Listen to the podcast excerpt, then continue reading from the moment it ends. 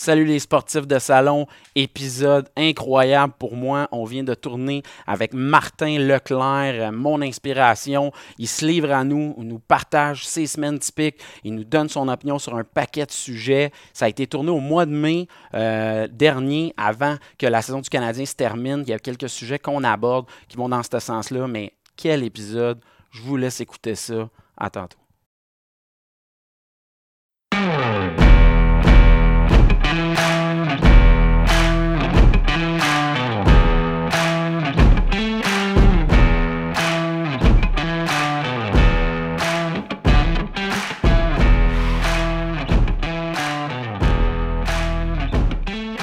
Salut les sportifs de salon. Gros épisode cette semaine pour nous, moment important parce que que ce soit lorsqu'il utilise le verbe ou la plume pour parler de sport, il est toujours pertinent et inspirant. Le commissaire, le biographe, le journaliste, Martin Leclerc, bonjour. Bonjour Eric. Content, content de te retrouver, content de te, de te rencontrer. Ah. Pour moi, c'est un. Je suis obligé de dire là, que Martin, ça me fait vraiment plaisir que tu sois là. Euh, j'arrête pas de me. Je pense que ma blonde, elle va capoter. Là. Elle, est venue me, me, me, reconduire à la porte tantôt, comme si j'allais passer une entrevue pour un job qui avait changé ma vie. fait que, euh, honnêtement, c'est vraiment un moment clé. Puis euh, je remercie le bon Dieu de faire en sorte que je travaille à 8 h le matin parce que je peux être dans mon auto à 7h04 pour être sûr d'entendre ta chronique du matin au 91.9 et d'arriver à temps pour allumer la TV pour être à Radio-Canada pour te récupérer des fois à 7h40 euh, quand c'est le temps. Mm-hmm. Pour vrai, merci d'être là. C'est un plaisir. Je sais que pour, pour, plein de monde qui te connaissent pas encore ou des gens qui pourraient ne pas faire le lien, euh, ben t'es le go-to guy de Radio-Canada, le franchise player en matière de sport. Euh, tu as couvert, as fait la colline parlementaire comme journaliste pendant un bon moment. Oui. Tu as couvert la F1. Oui. Tu as été impliqué dans l'arbitrage, dans le dépistage dans le monde du sport. Exact. Et euh, tu as travaillé pour le Journal de Montréal. Pendant une euh, vingtaine d'années, oui. Pendant une vingtaine d'années, tu as écrit trois best-sellers, mm-hmm. dont on va parler un peu plus tard. Alors, euh, pour ceux qui ne sauraient pas, je considère que je te rencontre sur ton X. Tu es à ton meilleur moment, je pense, dans ta carrière. Fait que pour moi, c'est un grand honneur pour les sportcasters que tu sois là. Good. Mais écoute, je suis vraiment, je suis vraiment content. Je, je participe jamais à d'autres balado que, celui qu'on fait à Radio-Canada. C'est ton, ton enthousiasme, euh, ta passion qui m'ont convaincu de, de, venir. Puis j'ai un, un, ami, Patrick Lefebvre, qui a participé euh, récemment, qui m'a dit Écoute, je viens de faire une rencontre extraordinaire, il faut que tu, euh, faut que tu, fasses quelque chose avec, avec Eric. Alors, je suis content d'être là. Mais merci beaucoup. Comment ça a commencé, Martin? Est-ce que quand tu voulais devenir journaliste plus jeune, tu avais déjà l'ambition de devenir journaliste sportif ou tu comptais être journaliste d'enquête ou d'un autre domaine avant tout? Euh, écoute, moi, je voulais être avocat. Euh, j'ai euh, fréquenté la faculté de droit à l'Université de Montréal avant de, avant de, bifurquer en journalisme. Euh, après une année d'études en droit, je me suis rendu compte que, je, me suis dit, si je fais ça toute ma vie, après, si, je fais ça dans la vie, je vais sauter par, par la fenêtre du troisième étage euh, après deux ans parce que j'étais pas passionné par, euh, par le droit, puis j'étais pas fait pour un, travail, un travail de bureau. J'ai été passionné de sport toute ma vie, j'avais vraiment une passion pour ça. Puis euh, je me suis dit, écoute, ce que j'aime vraiment, ce que j'aimerais vraiment, c'est d'être journaliste, de couvrir le sport. Euh, fait que je vais m'en aller là-dedans. Puis euh, à l'époque, les perspectives d'emploi étaient assez faibles. il y avait très, très peu d'ouverture dans, les grands, dans les grands quotidiens. mais mon père m'a dit, écoute, tu vas travailler toute ta vie, il faut que tu fasses quelque chose qui te passionne. Puis si tu es bon dans ce que tu fais, ben quelqu'un va t'embaucher. Fait que j'ai fait ça, j'ai fait journalisme à l'UCAM. Puis, euh, par miracle, j'ai été embauché deux semaines après avoir euh, terminé l'université. J'ai été embauché au Journal de Montréal. C'est Bernard Brisset qui m'a embauché à l'époque, qui m'a donné ma première chance. Puis j'ai commencé comme ça en 1990. Wow. J'ai été convoqué pour une entrevue à 2 heures l'après-midi. Puis je me rappelle, j'étais à midi, j'étais, stationné. Dans, mon auto était stationnée dans le stationnement du Journal de Montréal. Puis j'attendais, j'attendais mon entrevue deux heures plus tard. J'étais prêt. Puis j'ai été entouré de personnes incroyables, des, vétérans journalistes qui, euh, qui m'ont aidé, qui m'ont euh, inspiré, qui m'ont coaché. Euh, j'ai eu des chances incroyables. Tu parlais tantôt du Parlement. Oui. J'étais un jeune journaliste au sport en 94 quand, quand le, rédacteur en chef du Journal de Montréal, à l'époque, Jean-Philippe Descaries, qui est chroniqueur économique maintenant à la presse, il m'a appelé, il dit Écoute, on ouvre un poste à Ottawa, est-ce que ça t'intéresserait? Puis moi, je pensais que c'était pour couvrir les sénateurs d'Ottawa. J'ai dit Ah oui, pour les, couvrir les sénateurs? Il dit Non, non, les vrais sénateurs sur la colline parlementaire. Puis euh, il trouvait que je faisais beaucoup de recherches, puis que je fouillais des dossiers, puis il, pensait que j'allais être bon là-dedans. Fait que j'ai succédé euh, sur la colline parlementaire à Michel C. Auger. Euh, Mon Dieu, la légende. La légende, exact. C'était comme. Ça n'avait pas de bon sens d'arriver. J'avais 28, 29 ans d'arriver, de succéder à un, personnage comme ça, mais ça a été une période importante de ma vie parce que j'ai rencontré. Tu sais, quand tu couvres la politique, tu rencontres des tops dans tous les domaines que ce soit en matière de défense, d'affaires étrangères, euh, tu fais des entrevues avec le premier ministre, j'ai couvert le référendum de 95, campagne électorale, tout ça. Et ça m'a fait beaucoup maturer comme journaliste. Formateur. Et quand je suis revenu au sport, après ça, j'étais plus le même. J'étais plus le même gars. J'avais beaucoup plus de profondeur. Puis ça, a beaucoup marqué ma carrière. Incroyable. Puis c'est à quel moment, parce que là, par la suite, dans ton parcours, je voyais que la F1 est arrivée rapidement. Oui. Euh, qu'est-ce qui fait que tout d'un coup, c'est plus. Euh, spécialisé comme sport. Tu sais, moi, à chaque fois, on entend des gens qui disent journaliste sportif, mais en réalité, c'est vraiment des sports précis qui couvrent. Euh, toi, qu'est-ce qui a fait que la F1, tout d'un coup, tu es arrivé quand même dans des années vraiment intéressantes? Oui. Qu'est-ce qui a fait qu'on t'a confié la F1 à ce moment-là? De pur hasard. Euh, c'était ma première assignation en revenant du Parlement. Euh, le gars qui couvrait la course automobile au Journal de Montréal, Pierre Durocher, était à Nagano au jeu d'hiver. Et euh, la saison d'F1 commençait comme tout de suite après les Jeux. Il n'était pas euh, disponible pour le premier Grand Prix. Et ils m'ont dit Tu vas aller en Australie pour couvrir le premier Grand Prix. C'était la première course après la, conquête de Jacques Villeneuve. Oui, c'est ça. Alors, euh, il y avait un changement au sein de l'écurie, Williams à l'époque et tout ça. Fait qu'ils m'ont envoyé là couvrir une course et j'avais jamais vu une course de, F1 de ma vie live. Ah j'étais pas un amateur de course automobile plus que ça. Euh, et euh, je me rappelle, la première, c'est le début de la saison. Première, euh, les essais libres commencent le vendredi. J'étais aux abords de la piste.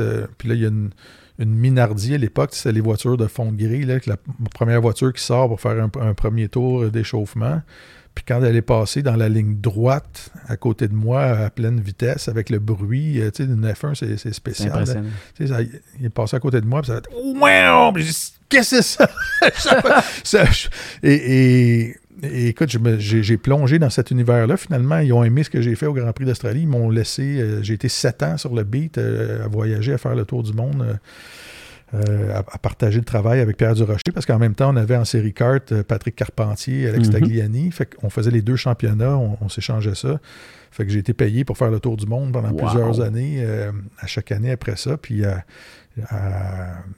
j'ai fini par connaître les rouages, connaître euh, les, principaux acteurs, puis à me faire des contacts là-dedans. Puis ça m'arrivait même le dimanche, euh, des fois avant la course, d'aller euh, dans le motorhome de Bernie Ecclestone pour jaser, piquer une petite jasette. Avec Bernie. Et Normand Legault aussi, j'ai eu une bonne relation avec lui. c'est un univers fascinant. mais quand j'en suis sorti, quand je, quand je suis dans, un beat, quand j'ai une couverture à faire, je me concentre vraiment à 100% là-dessus. Fait que je continue à suivre les autres sports pour le plaisir, mais pas de façon aussi assidue. Fait que j'ai délaissé, euh, j'ai délaissé un petit peu, mais tu sais, je regarde encore les courses le dimanche. Mais ça aussi, ça a été une expérience très formatrice. Incroyable. J'ai découvert le monde probablement. Tu sais, quand tu fais du tourisme comme citoyen, tu décides pas d'aller en Hongrie ou d'aller au. Tu, sais, vas pas au Japon quatre fois. Tu vas. J'aurais jamais été en Malaisie de ma vie. Fait ça, ça, ça aussi, ça m'a permis de élargir mes horizons. Euh, c'est incroyable. Tu as rencontré Bernie Ecclestone, qui est quand même un personnage légendaire, euh, que ce soit pour les frasques ou les événements impossibles.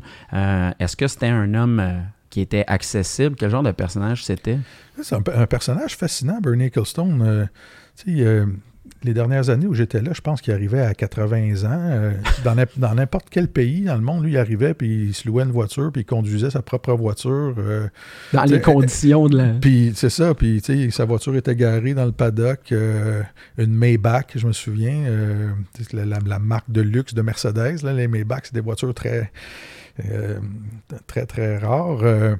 Et avec sa splendide femme, qui était probablement 30-40 ans plus jeune que lui, ses enfants à l'époque. C'est un personnage fascinant, respecté par tout le monde. il était apprécié, ouais, oui. Il, il, était apprécié parce qu'il a fait faire de l'argent à tous les gens. Tu sais, la F1, quand ça a commencé, c'était tous un peu des, artisans, des gars qui tripaient sur la course automobile, sur l'innovation, euh, qui n'étaient pas vraiment organisés. Quand lui a pris le contrôle euh, de, la machine, euh, il, a, il a vraiment fait croître les revenus, mis beaucoup de discipline, imposé beaucoup de discipline à travers ça. Et son surnom, c'est le Formula One Supremo, donc c'était un peu le dictateur, mais il a fait faire beaucoup. Les, Ron, les Ron Dennis, euh, les Frank Williams et tout ça sont devenus multi, multi, multimillionnaires grâce à lui, fait qu'il était, il était respecté pour ça tu as rencontré aussi ben, les, les grands de ce milieu-là, Schumacher et compagnie. Est-ce que tu considères que la F1, le pilote, est aussi important que la voiture ou la voiture est encore en avant? Est-ce que le, le pilote, par exemple, qui serait le dernier de peloton, se retrouverait dans une Ferrari ou Mercedes actuellement, aurait le même résultat? Ben, on a vu euh, l'année passée George Russell, euh, qui, pilote pour, euh, pour Williams, qui, s'est fait donner une Mercedes à la fin de la saison parce que c'est un jeune pilote mhm. de la, filière Mercedes. Il a failli gagner le Grand Prix. Exact. Alors, la voiture peut-être compte peut-être pour 97% ou 98 mais il y a une différence. On, le voit au sein de ton, ton plus grand adversaire en F1, c'est ton coéquipier parce que c'est le seul gars qui a la même monoplace que toi. C'est un comparatif constant. Les gens comparent tout le temps, puis quand les pilotes changent d'écurie, mais là, ça permet toujours de, faire un classement, de dire OK, lui, euh, il dominait tel coéquipier quand il était euh, euh, chez Mercedes auparavant. Là, il est rendu dans une autre écurie, mais il se fait dominer par l'autre. Donc, la hiérarchie, elle se fait comme ça. C'est très, très difficile d'identifier qui est le meilleur ou pas. Euh, et donc, c'est ça. on, le voit, il y, a des pilotes de haut talent qui, même si leur coéquipier est très talentueux, qui, les battent constamment en qualification, qui ont toujours des meilleurs résultats. Euh, Lewis, Hamilton, c'est le, plus bel exemple euh, qu'on peut avoir. on a vu Charles Leclerc arriver chez, Ferrari contre, contre, Sébastien Vettel. Sébastien Vettel n'était même plus dans la même ligue. Fait qu'on le compare toujours avec les coéquipiers. Puis là, ben, tu tu vois que le pilote a quand même euh, une importance. Euh, quand même. Celui qui est capable de mieux utiliser la machine, qui ressent mieux la machine. Alors, c'est important d'avoir le meilleur pilote. C'est vraiment intéressant. Ensuite, euh, c'est ça. Après la F1, c'est là qu'est venue directement la Ligue nationale de hockey au niveau de la couverture ou tu couvrais plus le volet sport en général? Oui, mais j'avais commencé à couvrir la, Ligue nationale avant de partir en politique. Euh, mes premières années au journal, euh, François Leblon, le, directeur des sports au Journal de Montréal, puis Bernard Brisset m'envoyaient régulièrement travailler avec Marc Defoy, couvrir les matchs canadiens.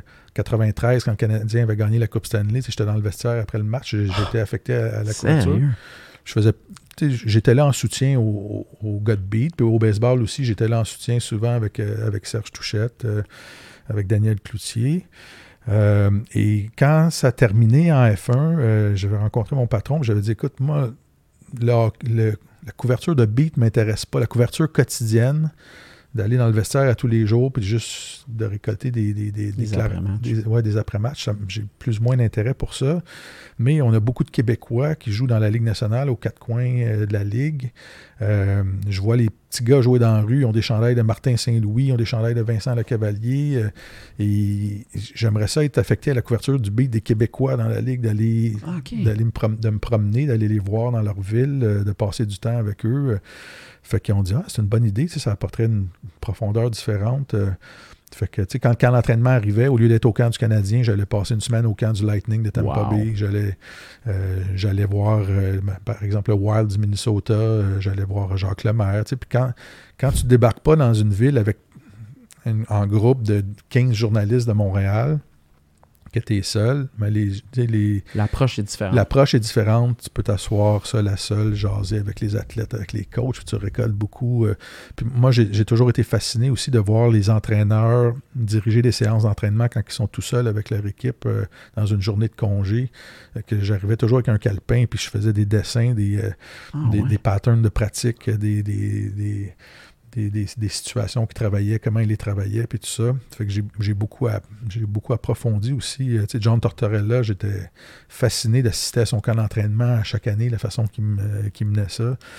alors, c'est ça. Donc, j'ai fait ça pendant pendant 5, ans à peu près, puis on est tombé en lockout au Journal de Montréal euh, en 2009, si ma mémoire est bonne, la, veille ou le jour du match des étoiles de la Ligue nationale de hockey qui était présenté à Montréal. Puis euh, ça, ça, a été la fin de mon, de mon, de mon association au journal. Ça a été une période particulière, je présume. Euh, un, conflit euh, syndical qui a, laissé des traces, je pense aussi pour le journal. Le plus long conflit d'histoire de, du milieu des communications au Canada. Euh, ça a duré deux ans, le, lockout. Puis il est arrivé quelque chose d'extraordinaire pendant ce lockout-là, parce que nous, on avait dit. On, va être en conflit de travail, on savait que ça allait être long, puis on a dit on restera pas sur le coin de la rue avec des pancartes à protester. On, fait qu'on a lancé un site internet exact, nice. qui est on, écoute, on, a fait ça avec les moyens du bord. On avait des vieux ordinateurs, un vieux local qu'on avait loué euh, juste à côté, voisin du journal de, du journal de Montréal, sur la rue Frontenac. C'est pour ça que ça s'appelait rue Frontenac. Et puis, euh, on avait, c'est nous qui avions tout le bagage de connaissances, de contacts. Ben fait qu'on a continué à faire de l'information pendant deux ans. Puis on avait, à la fin euh, du conflit, on avait un, lectorat comparable à la presse plus, là, euh, au, site Internet de la presse, avec nos moyens réduits. Euh, ça a été extraordinaire parce que moi, ça m'a fait réaliser, pendant ce temps-là, j'ai réalisé, plus jamais je vais travailler dans un journal en papier. la souplesse que donnait le, fait de travailler sur eh Internet, de ne pas avoir d'heure de tomber, de pouvoir écrire à n'importe quel moment. j'ai tripé là-dessus, littéralement. Puis il était clair pour moi que je n'allais plus jamais travailler dans un journal en papier. Puis quand le conflit est terminé, euh, écoute, de mémoire, on était comme 225 en lockout, euh, journalistes et employés de bureau. Puis la direction du journal de Montréal euh, a dit, je pense, on va reprendre 25 journalistes ou quelque chose du genre. Euh, écrivez votre nom sur une liste, puis on va, prendre les gens par ordre d'ancienneté. Puis il n'y en a même pas 25 qui ont écrit leur nom sur la liste. Incroyable. Les gens voulaient pas, euh, les gens voulaient pas y retourner. Fait que moi, j'ai pris une paye de séparation. je collaborais à Radio-Canada depuis un bout de temps. Puis ils m'ont dit, écoute, on n'a pas vraiment de budget pour quelqu'un qui écrit des chroniques sur Internet. Il nous reste un budget de fond de tiroir. Là. Wow. Si ça te tente, on va, on va commencer avec ça. Puis j'ai dit, donne-moi ton fond de tiroir, puis on verra où ça va. Puis, écoute, mes, mes, chroniques, euh, semble-t-il, les, gens de, responsables d'Internet me disent que je suis le, chroniqueur le plus, lu. Et, je trouve ça particulier, je, trouve ça extrêmement flatteur parce qu'à Radio-Canada, as un lectorat très axé politique, affaires sociales et tout ça. Et c'est un chroniqueur de sport qui est le plus lu sur la, sur la plateforme. Alors, c'est. Et c'est un lectorat, euh, je suis abasourdi par la qualité du lectorat. Tu sais, j'ai des, des, lecteurs qui réagissent à mes chroniques, tu sais, des chercheurs dans le monde du sport, euh, des médecins, des pharmaciens euh, des, gens d'affaires de, haut niveau et ça permet d'aller encore plus loin. Euh, il y, a des gens qui me donnent de l'information, ben qui, qui, m'offrent leur aide pour aller plus loin. C'est une place extraordinaire pour travailler. J'ai découvert, c'est probablement la seule section des sports au Canada qui est dirigée par des femmes. Euh, on parle beaucoup de la place des femmes euh, dans le sport. Euh, et elles sont Catherine Dupont, Chantal Léveillé, et elles sont très dynamiques, très volontaires. Il n'y a pas. a pas un projet qui n'est pas qu'on peut, peut soumettre et qui ne sera pas regardé euh, attentivement et tout ça. Et, ça me permet de travailler télévision, euh, à l'écrit, à la radio, etc. C'est une place fantastique pour travailler, pour faire du sport. Et en plus, on est détenteur des droits, des droits olympiques. Ça, c'est cool. Ça aussi, c'est fascinant comme expérience. C'est incroyable d'entendre ça parce que euh, je suis obligé de dire, des fois, je t'en veux. si tu sors des chroniques à des moments que tu mets sur ta page Facebook, je suis arrivé en retard à plein de places à uh-huh. cause que je voulais absolument le lire parce que, honnêtement, j'adore, comme tu dis, le fait qu'on n'a pas à aller chercher le journal. On l'a accessible là. Mm-hmm. Puis moi, ce que j'aime, c'est ça que j'admire, puis c'est l'esprit de nous, les sportcasters, notre podcast. Tu peux écrire sur différents sujets. Tu ne sembles pas être obligé d'écrire sur le Canadien nécessairement.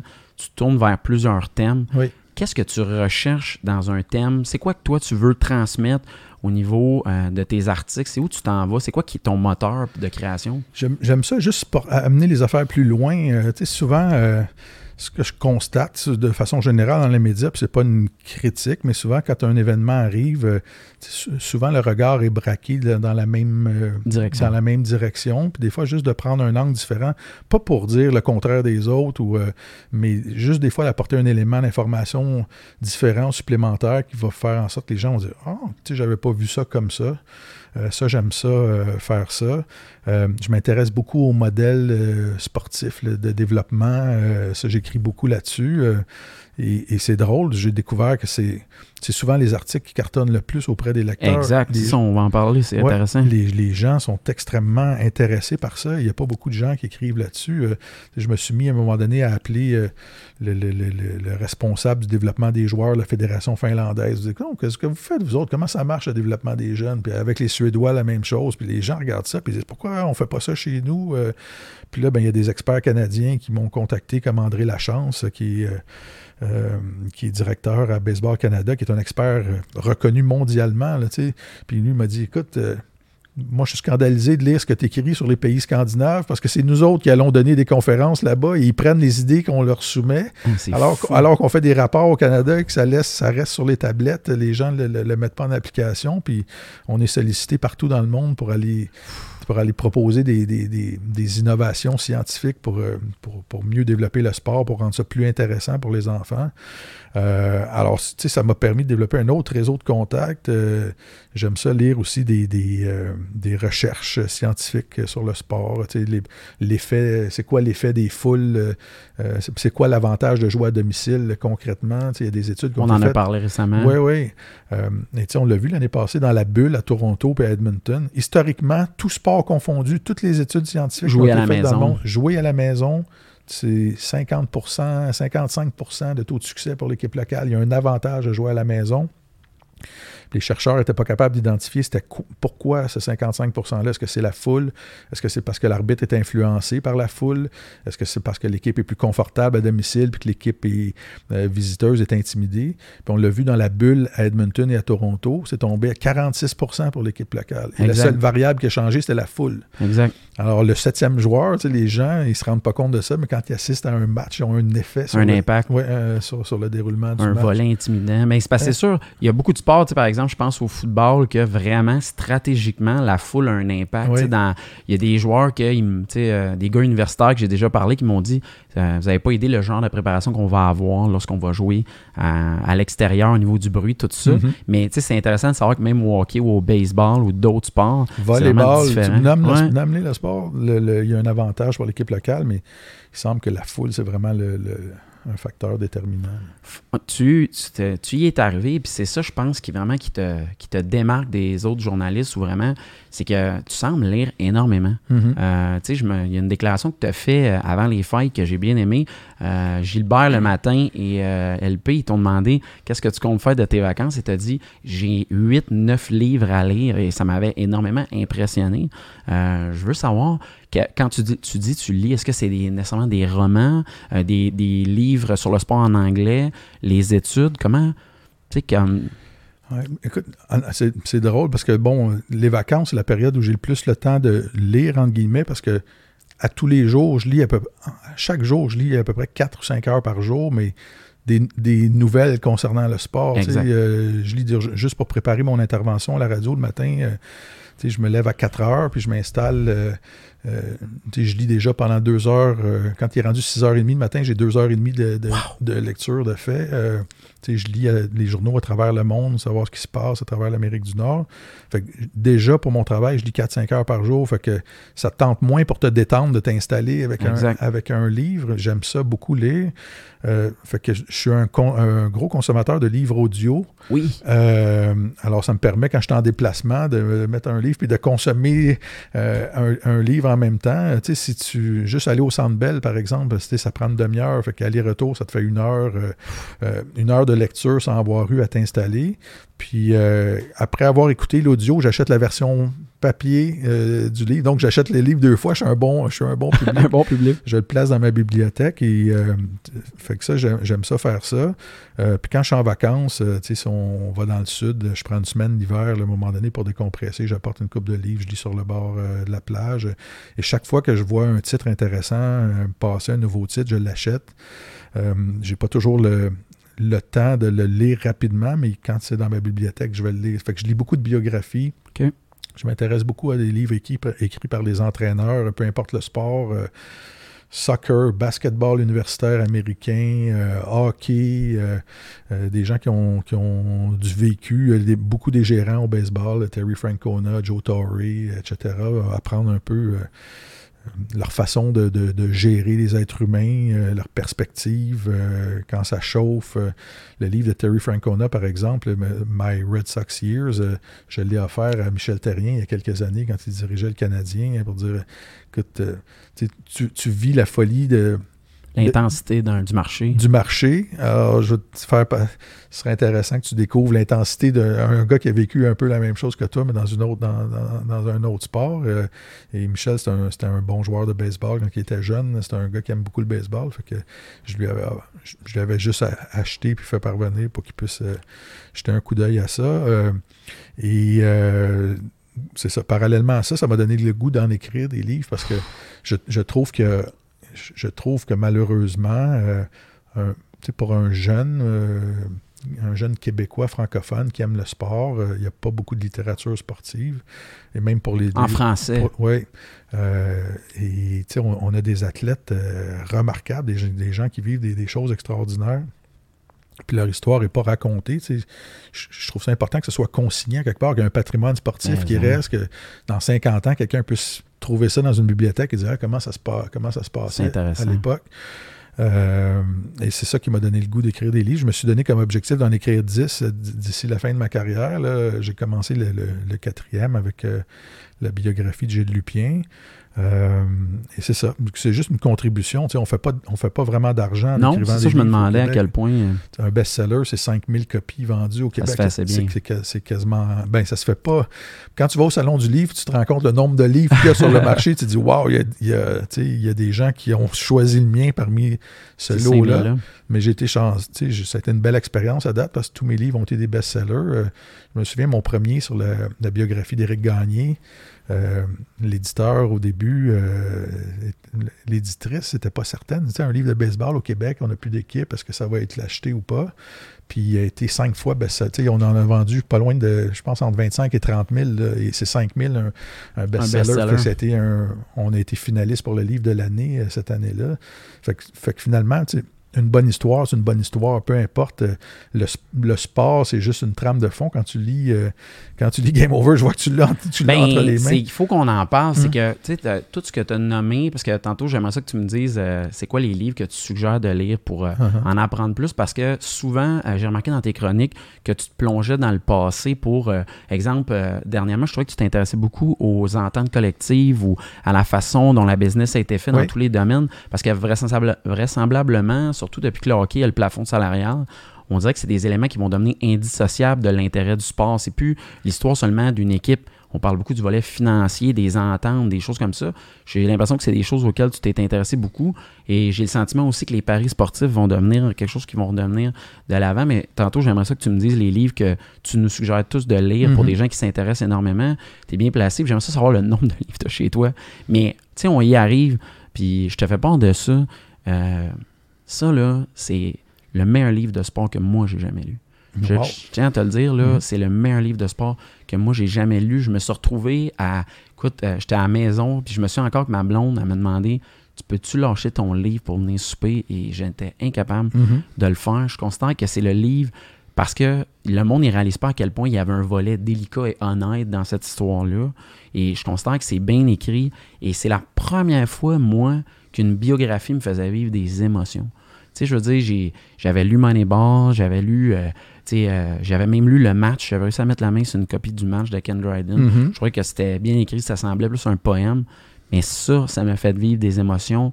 Euh, tout le monde se souvient du bout, aussi niaiseux qui peut se paraître, que quand on voit qu'Éric Gagné connaît du succès avec les capitales de Québec, on a réussi à rendre un match de la Ligue Canam émotif. Moi, mm-hmm. ça m'a touché quand j'ai dit aux gens que j'allais vous recevoir, tout le monde qui me contactait me disait faut que tu parles avec lui de, de ça et du mhm. fameux dernier chapitre qui abordait les, les, stéroïdes, les produits euh, dopants. Comment ça a été fait? Comment vous avez réussi à amener ça euh, de l'avant avec Eric? Ça représente quoi comme travail? Ça nous intéresse beaucoup. j'ai connu, euh, j'ai connu Eric Gagné, il avait 16 ans. Euh, on vient du même coin. J'ai grandi à Terrebonne. il a grandi à Mascouche. Et j'étais un jeune journaliste à l'époque. Et je me souviens d'être entré dans le bureau de mon patron au Journal de Montréal en 1994. Puis j'avais dit au directeur des sports, François Leblond, j'écoute, il y a un jeune gars de Mascouche qui lance pour euh, l'Académie de baseball du Canada. Ce gars-là va jouer dans les ligues majeures. Et ils s'en vont en camp d'entraînement en Floride. Il faut qu'on suive, commence à suivre ce gars-là. C'était déjà clair dans ton esprit. J'étais certain qu'il allait jouer dans le baseball majeur et, il a dit Ah bon, ben écoute, euh, parfait, tu sais, va, va, passer deux semaines en Floride pour les suivre. Puis en même temps, tu iras au camp d'entraînement des expos, tu vas aller aider Serge Touchette. Euh, fait qu'on arrange tout ça. Et c'est là que j'ai connu Eric pour la première fois.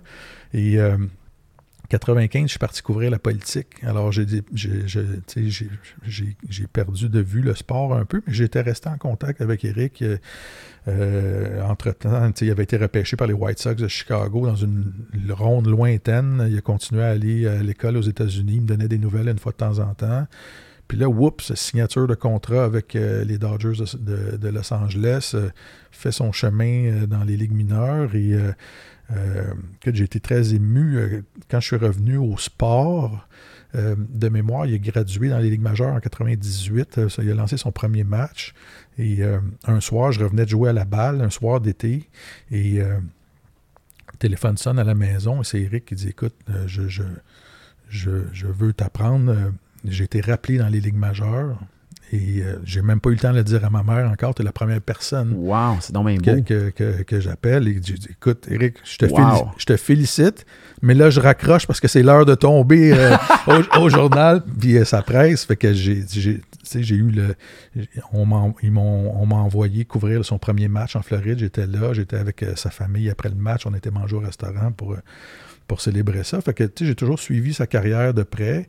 Et euh, après sa retraite, dans le temps des fêtes, on était dans le vieux Montréal. Il était venu visiter sa famille. On, était dans un bar du vieux Montréal. Il a dit, on est, je me toujours me souvenir, on était à côté au bar, puis il a dit Écoute, ça fait des années qu'on se dit que si jamais j'écrivais euh, un, livre, ce serait toi qui, euh, faisais ma biographie, c'est toi qui le ferais, puis euh, j'aimerais ça qu'on le fasse. Fait que, on est parti avec ça et l'entente qu'on a eue, c'est dans la vie, tout n'est pas parfait. Ce qui fait qu'on est des êtres humains, c'est qu'il y a des beaux moments, il y a des moments plus difficiles.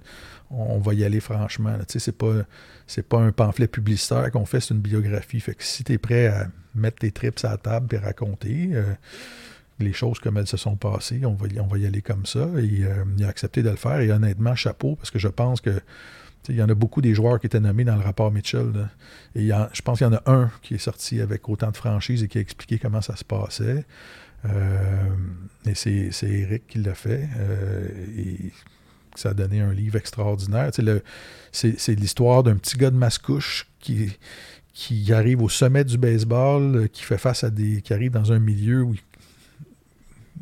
un, milieu auquel il ne s'attendait pas, euh, qui a eu des choix difficiles à faire. Puis, tu sais, la, fameuse scène, là, quand tu es devant son miroir euh, à la maison avec euh, sa seringue entre les mains, il dit Je le fais-tu ou je le fais pas? Est-ce que j'ai fait tout ce chemin-là pour arriver là? Tout le monde le fait autour de moi. Est-ce que je le fais ou pas? C'est un dilemme auquel, je pense, la plupart d'entre nous, on n'est pas capable de répondre. De réaliser. De façon blanche C'est facile de l'extérieur. C'est ça. Alors, ça, donne, ça donne une, très bonne histoire, mais c'est chapeau à Eric d'avoir eu le, courage de mettre, euh, de mettre euh, ses, trips, sur la table. Ben, tu sais, moi, ce que je trouvais surtout beau là-dedans, c'était le fait qu'on a pour moi, au-delà de la biographie, c'est que j'ai appris énormément. Et ça, c'est vraiment ta signature. Tu sais, dans le sens que j'ai compris le volet, le baseball mineur, mm-hmm. euh, comment ça se passe, le, volet études en même temps, le fait que, tu sais, au Québec, pour, surtout pour ces années-là, que le baseball, tu sais, il a dû s'expatrier, aller vivre euh, étudié à Edouard Montpetit. Moi, j'ai grandi dans l'Est de Montréal. Je savais qu'il y avait un programme baseball. Euh, quand il expliquait ça, c'était tellement intéressant. Il y a toutes les épreuves de dire qu'on ne réalise pas à quel point il faisait pas de sous au début de sa carrière. Mm-hmm. les, les traditions sais, quand les joueurs, euh, comme ils s'impliquent pour un joueur pour son premier match, ses débuts, moi, j'ai trouvé ça vraiment incroyable. Puis j'ai bien aimé le fait que vous ayez pris la décision de garder le chapitre sur le dopage à la toute fin, mm-hmm. parce que vraiment, c'est important d'en parler. Puis, tu sais, c'est fou, mais quand j'ai fini la lecture euh, de ce livre-là, Euh, je l'ai ressorti récemment parce que quand Kim NG a été nommée euh, Oui. euh, comme directrice générale des, des Marlins, je vais être honnête, puis je l'attendais, j'étais comme, j'ai hâte que Martin Leclerc nous en parle parce que j'étais comme, mon Dieu, que c'est bien fait, le, le monde du sport, tout s'entrecoupe. J'ai relu le passage du, de l'arbitrage avec Mhm. elle, puis là, je me dis, elle est rendue DG. Puis c'est qui qui m'en a parlé? C'est Martin Leclerc. Non, écoute, euh, c'est c'est, fascinant de voir, cette femme-là est impliquée dans les hauts échelons du baseball depuis longtemps. là. les, les gens reçoivent ça. Elle est nommée directrice générale d'une équipe du baseball majeur comme si elle, tombait de nulle part, mais elle a eu des postes importants et euh, ça joue dur en arbitrage euh, quand tu te présentes là. Peu importe le sport, c'est la même chose au hockey, euh, au baseball. ton, ton, ton équipe arrive là pour te détruire devant l'arbitre, pour gagner son point, pour te donner moins d'argent. Et souvent, ça laisse des cicatrices profondes. Eric avait été profondément choqué par Mhm. ça. Euh, Kim NG est arrivé euh, euh, à, à l'arbitrage, elle était prête. Eric t'a bien représenté aussi. Là. Scott Boris, son agent, je pense, avait jamais perdu une cause en Ouais, ouais. Il embauchait des experts de la NASA pour, euh, pour euh, Présenter. colliger les statistiques et tout ça, mais euh, tu sais, le fait qu'il ait, qu'il ait gardé un souvenir marquant, et, et quand elle a été nommée directrice générale, il était un des premiers à réagir pour dire Waouh, quelle acquisition pour, euh, pour les Marlins, bonne chance. Donc, je pense qu'il était en mesure d'apprécier à quel point elle était capable d'être- Redoutable. d'être euh, d'être efficace et redoutable. là. Donc, euh, C'est vraiment intéressant. Et, et- et c'est ça, tu je, je reviens là-dessus. Tu disais que c'est le livre que tu as le plus apprécié, mais tu sais, c'est pour ça, tu sais, le- avoir de la, de la littérature sportive québécoise, ça fait en sorte qu'on se reconnaît encore plus dans les histoires. Tu, tu disais euh, que tu faisais des liens avec ton enfance dans l'Est de Montréal, il allait à, à l'école Édouard Montpetit. euh, ben, c'est ça la différence. Quand on regarde la télévision, puis qu'on regarde, je sais pas, District 31, par exemple, tu as un million de personnes, quatre fois par semaine, qui sont branchées là-dessus parce que ce sont des histoires qui leur ressemblent. Et c'est des policiers québécois qui vivent des Mhm. problèmes québécois. Mais c'est ça aussi la littérature sportive québécoise. Et, et tu sais, il s'écrit peut-être, euh, je sais pas, quatre ou quatre livres de sport euh, au Québec par année. Il en- s'en écrit pas beaucoup. Euh, alors qu'un jeune Américain qui aime le sport ou un, un amateur de sport américain, il y a peut-être euh, 150 livres qui sont publiés à chaque À année. chaque année. Alors, je trouve ça important qu'on développe ce volet-là euh, particulier pour, euh, pour qu'il reste une trace, pour qu'on ait un patrimoine écrit. Puis, les athlètes québécois, en général, je trouve qu'on a un, un- un- un problème, entre guillemets, mais ils sont souvent très humbles. Puis quand tu les approches, on dit, écoute, ce serait le fun de faire une Ah, autres, ils pas. Non, non, non, écoute, moi, je veux pas donner l'impression de, de, de me mettre en C'est avant. important. C'est ça, tu sais, de, de- je veux pas donner l'impression de péter plus haut que le trou, là, puis ça me, je veux pas faire ça, alors que les athlètes anglophones le font beaucoup plus. euh, c'est Ouais, plus, naturel. Ils assument euh, le- le- ce qu'ils ont fait dans leur carrière plus facilement, peut-être que. Je suis 100% d'accord, mais moi, ma question, c'est ça qui m'est revenu, ça m'a sauté aux yeux. J'étais comme, tu sais, à la base, Eric Gagné a, évolué euh, pour les Dodgers. Euh, euh, il a joué pour d'autres équipes par la suite, mais il y a quand même, pour moi, c'est un Dodgers. Et euh, j'ai jamais compris pourquoi ce livre-là n'a pas eu sa chance d'être traduit. Que je considère que ça aurait été parfait. Euh, C'est-tu quelque chose qui avait été discuté? Je me suis dit, ce livre-là, à Los Angeles, en Californie ou même dans le monde du baseball, surtout avec le fait que le rapport Mitchell avait été impliqué, j'ai jamais compris pourquoi. Puis je me disais, c'était une question importante, je voulais savoir. C'est une très, très bonne question. Euh, écoute, un, un- livre de baseball aux États-Unis, en partant, euh, tu vends 200 000 copies. là. Exactement. Et, c'était- là, c'était avec un gagnant du Cy Young qui était impliqué dans le rapport Mitchell, un gars qui a joué avec les Red Sox en plus. Ça aurait été un, un best-seller. C'est, c'est, euh, c'est Eric qui a fait le choix de le garder juste pour le Québec. On avait signé toutes les options pour le publier en anglais et il a voulu le réserver juste pour le, pour le public québécois. Il n'a pas voulu euh, le faire en anglais. C'est une décision qui lui appartenait. C'est sa vie, c'est son, c'est, Ah oui, je comprends. C'est son histoire, mais je suis d'accord avec toi que ça aurait probablement été un, un bon, Un succès, bon succès. un bon succès en librairie Est-ce aux États-Unis. Est-ce que euh, il t'est déjà arrivé l'inverse? Parce que moi, ce que j'aime du fait qu'on soit au Québec, c'est le fait que moi, je m'intéresse aux trucs en anglais. Mhm. Est-ce qu'il t'est déjà arrivé de rencontrer des gens du milieu du baseball anglophone qui ont fait l'effort de le lire en français pour en reparler avec toi ou avec Non. Eric? Non, hein? Non. c'est particulier, ça. J'ai j'ai vu que quand, quand la biographie est sortie, tu sais, euh, ESPN a publié euh, une histoire là-dessus. Il y a des, quelques médias américains là, qui, ont, qui ont publié des textes euh, euh, au sujet du livre, mais il j'ai pas, euh, pas eu la chance de rencontrer des gens du baseball qui m'en ont parlé. Il n'y a pas de problème. Comment, en terminant par rapport à ce sujet-là, tu voudrais qu'on se souvienne d'Éric Gagné? Quand quelqu'un là, parce que t'es le mieux placé Mhm. au-delà d'Éric pour me dire on faut qu'on se souvienne d'Éric Gagné de cette façon-là et cette histoire-là.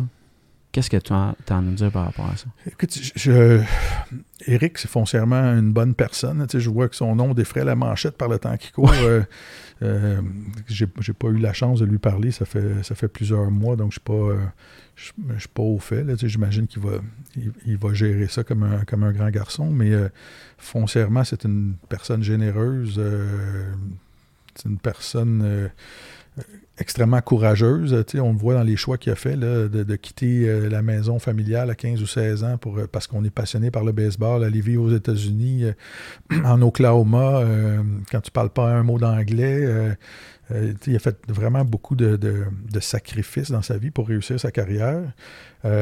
Et moi, je pense que c'est simplement, c'est simplement un joueur qui est tombé dans le baseball majeur à une époque euh, malheureuse. Euh, il y a énormément de joueurs qui se sont dopés. Je lisais dans la, dans la biographie de Joe Torre, euh, il racontait lui-même qu'à un moment donné, il était à un, une espèce de, de- de convention des gérants du baseball majeur, des dirigeants d'équipe, et il y avait des conférenciers qui étaient là pour parler aux dirigeants du baseball majeur qui vantaient les effets des stéroïdes anabolisants sur les, sur les performances sportives. Le fait que, tu tu- on se demande pourquoi ça a été toléré aussi longtemps dans le baseball Il y avait une majeur. culture. Il y avait une culture, les, les propriétaires considéraient que c'était payant parce que les, les stades étaient pleins pour aller voir jouer les Mark McGuire puis les Sammy Sosa et tout ça. Euh, Et euh, il y en avait- ils en avaient rien à foutre du, du dopage.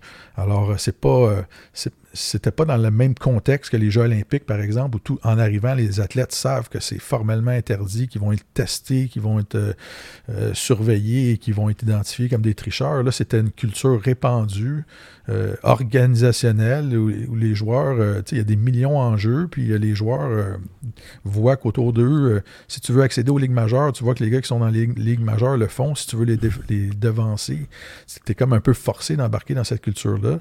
Il y a des joueurs qui ont été assez forts pour dire non, mais c'était Infime. c'était extrêmement répandu. Puis le rapport Mitchell, les gens pensent que ce sont tous les tricheurs euh, qui sont identifiés là-dedans. Ce sont tous les clients d'un fournisseur. C'était, on s'entend, là. C'était, c'est- c'était, c'était vraiment répandu. Donc, euh, c'est un gars qui est tombé dans une époque très triste du baseball majeur, mais si tout le monde avait été, si tout le monde avait été propre, ça aurait été un lanceur extraordinaire. Là, je me rappelle quand il jouait dans le, au niveau 2A, Eric Gagné, il a battu un record de retrait sur des prises euh, dans une ligue. La Ligue du Texas avait plus que 100 ans d'histoire. Il y avait une coupe de lanceurs qui était passée là avant lui. C'était un, c'était- c'était un espoir extrêmement talentueux. Mais quand il est arrivé, qu'il a, constaté comment ça se passait autour de lui, ben, malheureusement, il, fait son meilleur culpa là-dedans. Il a fait le, il a fait le choix de suivre Très bien fait. Très bien fait. Là, on est rendu parce que moi, la première fois que j'ai eu la chance de te parler, c'est suite à Confession sportive, Mhm. qui est un autre genre de livre. Et euh, je dois avouer que ça, c'est un livre que j'ai prêté le plus souvent à du monde euh, de lecture de vacances. Tu as du temps à faire parler. Il y a des anecdotes euh, incroyables, dont celle que jamais je pouvais penser qu'il était possible, de Michel Laplante, qui s'est retrouvé au jeu Géopardy. À euh, Taïwan. en Taïwan sans qu'il parle un mot de taïwanais sans traduction et qu'il a dû vivre l'émission au complet. Ouais. Ça, je, je capotais quand j'ai lu ça. Je t'avais écrit un courriel, tu m'avais répondu. C'est vraiment là que j'ai adoré ton travail parce que je voyais que tu pouvais jouer sur les deux tableaux. Il y a dû avoir quand même des anecdotes qui étaient plus délicates à raconter qu'après tu as dû y repenser, mais excellent travail de, de livre. Tu as dû avoir du fun à faire ça. Vraiment? Le, tu sais, le concept du livre, c'était euh, de, de- de demander à des personnalités du sport de raconter des histoires euh, qui- qui- qu'ils avaient juste racontées à des amis en prenant une bière. là. Des- le, le genre d'histoire que tu peux pas raconter en entrevue euh, euh, quand, tu es en entrevue dans un média euh, traditionnel et ça a donné des, des très bonnes histoires.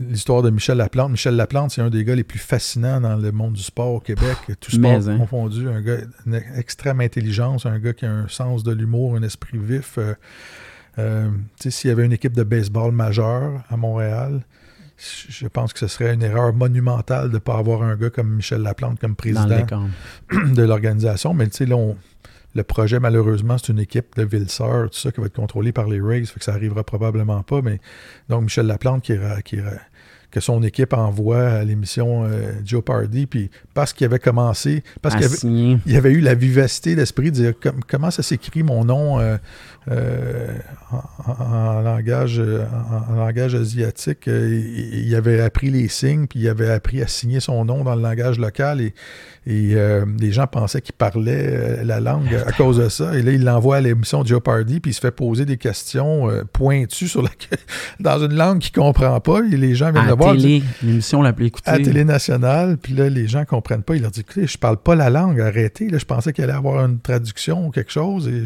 comment voulez-vous que je participe à l'émission? Puis les gens viennent le voir, et disent Écoute, t'es pas très intelligent. Son, nom, son nom c'était Li Feng Cheng euh, dans, le langage local. Ils disaient Li Feng Cheng, you're not very smart. Je comprends pas comment. Qu'est-ce que tu veux que je fasse? Puis, ils n'ont pas l'air à comprendre qui, qui, qui, c'est pas qu'il veut qui parle pas la langue, c'est ça.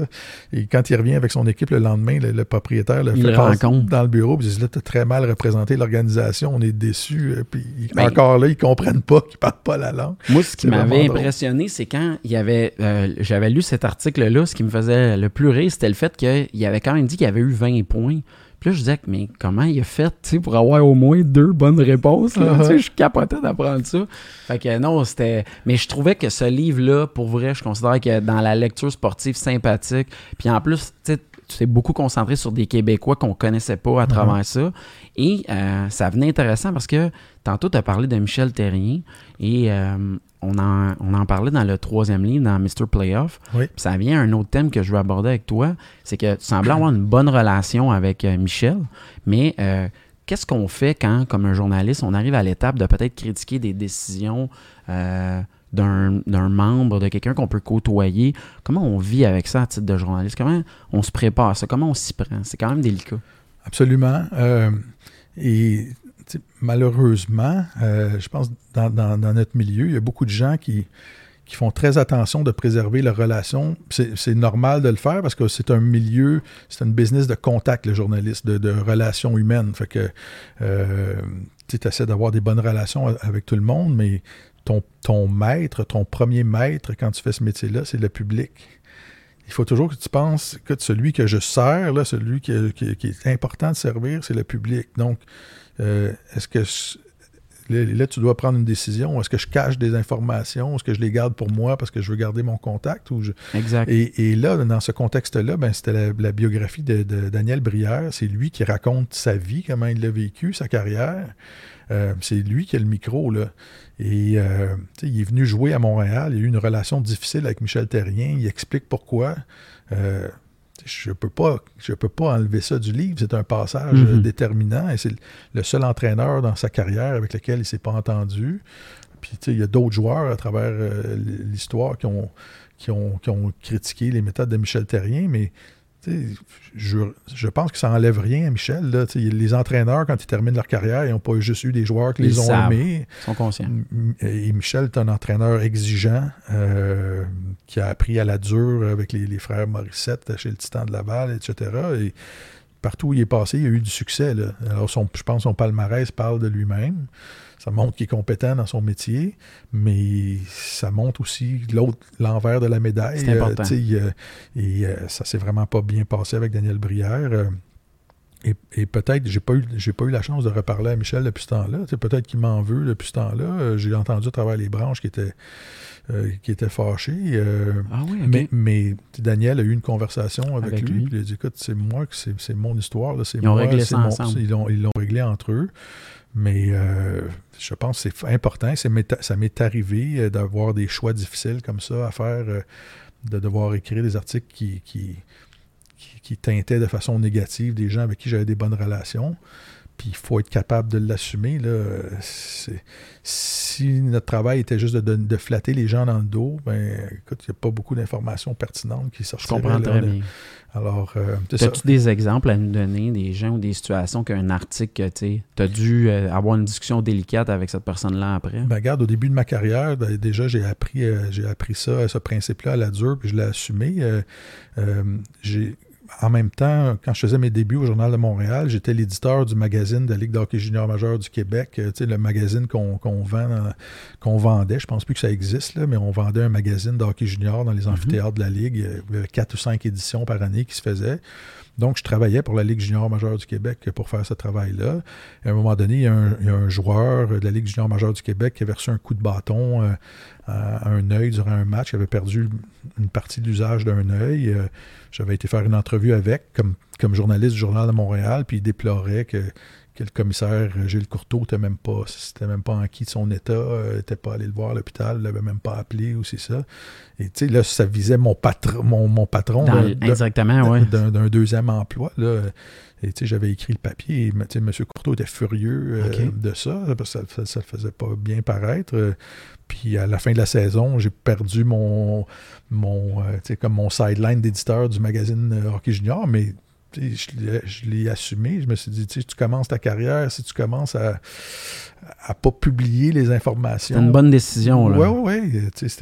J'étais jeune journaliste, c'était quand même. Euh, tu le referais aujourd'hui. Exactement, exactement. Et ça m'est arrivé. Euh, euh, aussi à la fin de ma couverture de course automobile avec, avec Normand Legault. C'était quand même le promoteur du Grand Prix du Canada, une personne que, que j'estime énormément, que j'estimais, que j'estime encore beaucoup, mais il est arrivé un conflit avec, avec euh, Alan Labrosse, euh, qui, qui, avait pris le contrat de, promotion de la course de NASCAR à Montréal. Et, je trouvais que, que, Normand avait été dur avec Alan Labrosse, ça n'avait peut-être pas été juste. Et j'ai écrit un papier qui était qui, était peut-être décevant pour Normand Legault, mais ça a comme brisé notre relation à ce moment-là. Mais ça s'est replacé ça, depuis? Ça, ne changeait rien à l'estime que j'avais pour Normand mhm. Legault, c'est la situation. Euh, puis non, j'ai pas, je ah pense qu'on s'est jamais reparlé. Wow.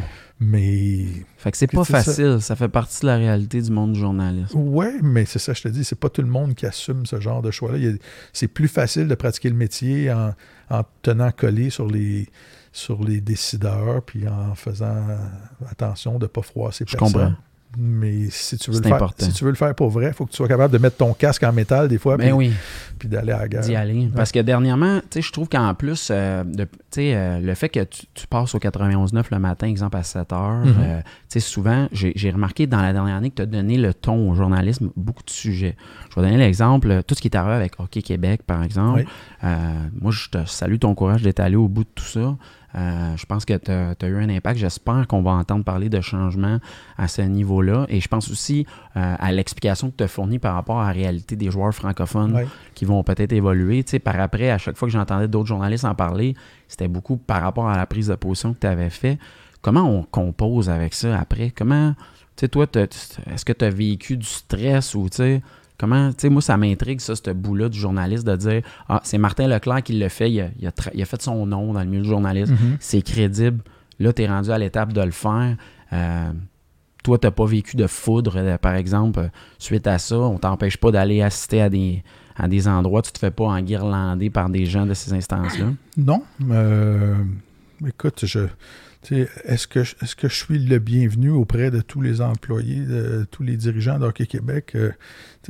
Peut-être pas, mais je, je pense que tu fais référence à, l'enquête que j'ai faite avant les fêtes sur le fait qu'il y avait un climat de travail toxique à Hockey Québec. Euh, il y, a une enquête approfondie qui a été faite. Euh, il y a un médiateur du ministère du Travail qui est entré là-dedans et tout ça. Euh, et pour moi, c'était important de le faire parce que quand je me suis mis à gratter cette histoire-là, il y avait vraiment des gens qui vivaient une situation de détresse à la fédération. Euh, tu sais, quand une employée te dit, euh, en finissant de, travailler, j'ai pris ma voiture, puis je suis arrivé à un, feu rouge et je me suis demandé si je continuais tout droit, si je passais sur le feu rouge pour avoir un accident, pour être sûr de ne pas rentrer au bureau le lendemain. C'est parce que c'est de la détresse.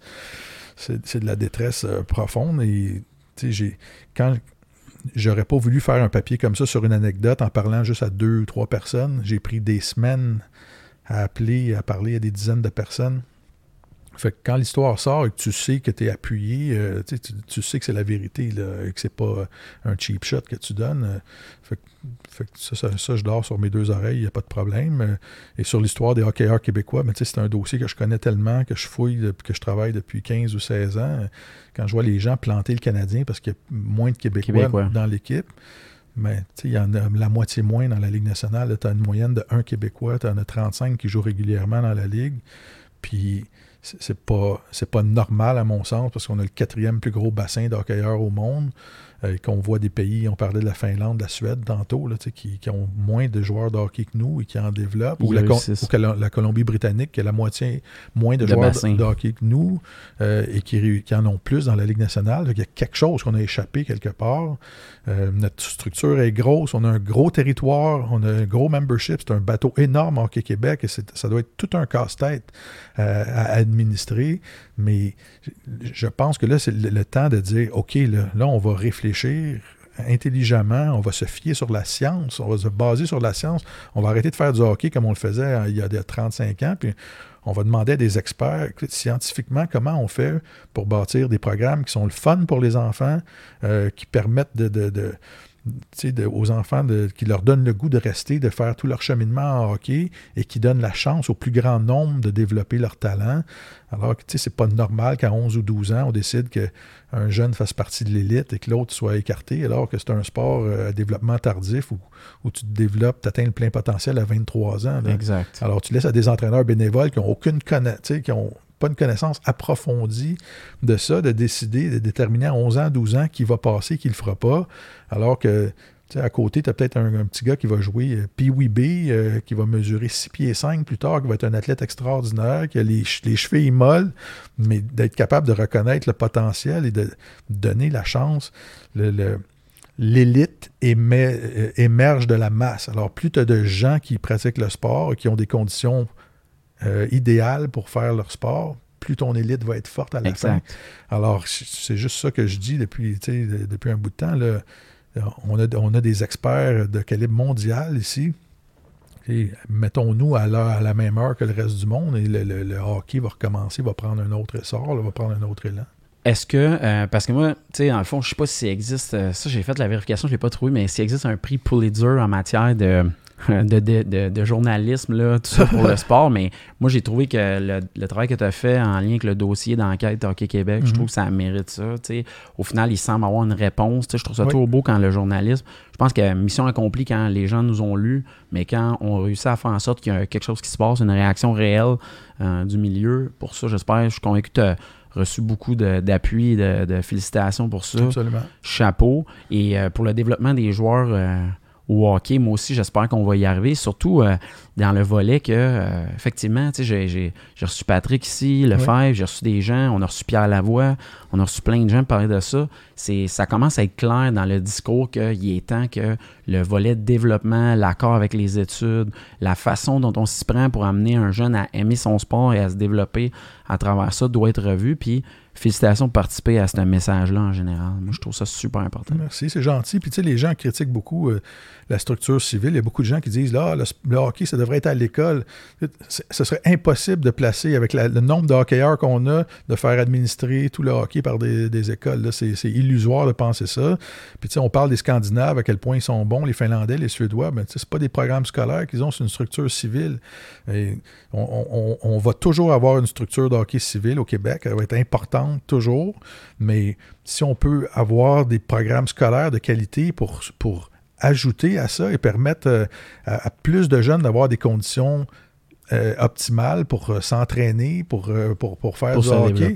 Au lieu, au lieu, de jouer, je sais pas, midget 2A dans ta municipalité, puis d'avoir 50 minutes d'entraînement par semaine, si tu peux jouer à l'école, puis avoir 3 ou 4 entraînements par semaine, puis avoir des horaires qui sont mieux pour la vie familiale, qui te permettent de bien étudier, pourquoi on ne profiterait pas de cette richesse-là? Puis ça permet, si tu as plus de jeunes qui ont des bonnes conditions d'entraînement, euh, qui sont bien encadrés, bien, en bout de ligne, forcément, il y a, plus de, bons hockeyeurs qui vont sortir. Euh, puis, tu sais, je regarde cette année, le, hockey, scolaire a 10 ans au Québec à peu près, que ça a commencé à émerger avec la, Ligue de hockey préparatoire scolaire.